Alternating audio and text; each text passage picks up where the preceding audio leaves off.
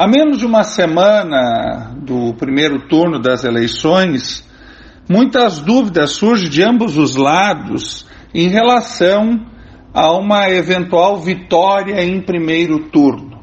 Afinal, o candidato ou candidata a presidente ou governador para vencer as eleições já no domingo precisa fazer 50% dos votos válidos mais um. Então, Votos válidos significa voto destinado a um candidato ou uma candidata. A soma de todos os votos válidos, se um dos candidatos fizer 50% mais um desse total, ele já estaria então eleito neste domingo. Para o cálculo dos votos válidos, não, não são contadas as abstenções a abstenção é aquele que não vai votar. Obviamente, este eleitor não conta na soma dos votos válidos. Também não conta o voto em branco. O voto em branco é desconsiderado. E também o voto nulo. Qual é a diferença entre voto branco e nulo? Branco tem na própria urna eletrônica a possibilidade de apertar na tecla branca e confirma. Esse voto não conta para nada.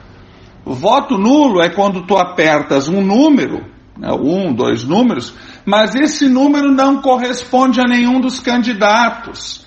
Então, neste caso, estará havendo voto nulo que também não soma para nada.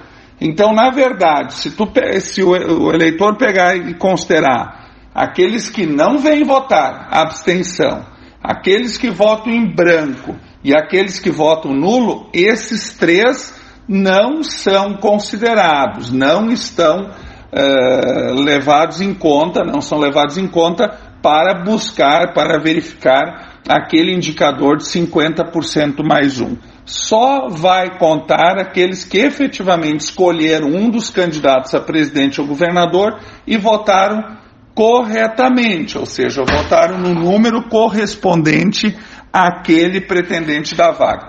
Nesta hipótese, que eu considero não impossível, mas muito improvável, nós já teríamos então a eleição, seja para um ou para presidente ou governador, já resolvida no domingo. Para finalizar, quero desejar uma boa votação a todos, que compareçam às urnas e que façam uh, do domingo mais um dia para a história do país, no sentido de respeito à democracia e de alegria por exercer esse direito que é sagrado, que é o direito de escolhermos os nossos representantes, seja no executivo, seja no legislativo. Bom voto a todos e até a próxima segunda-feira.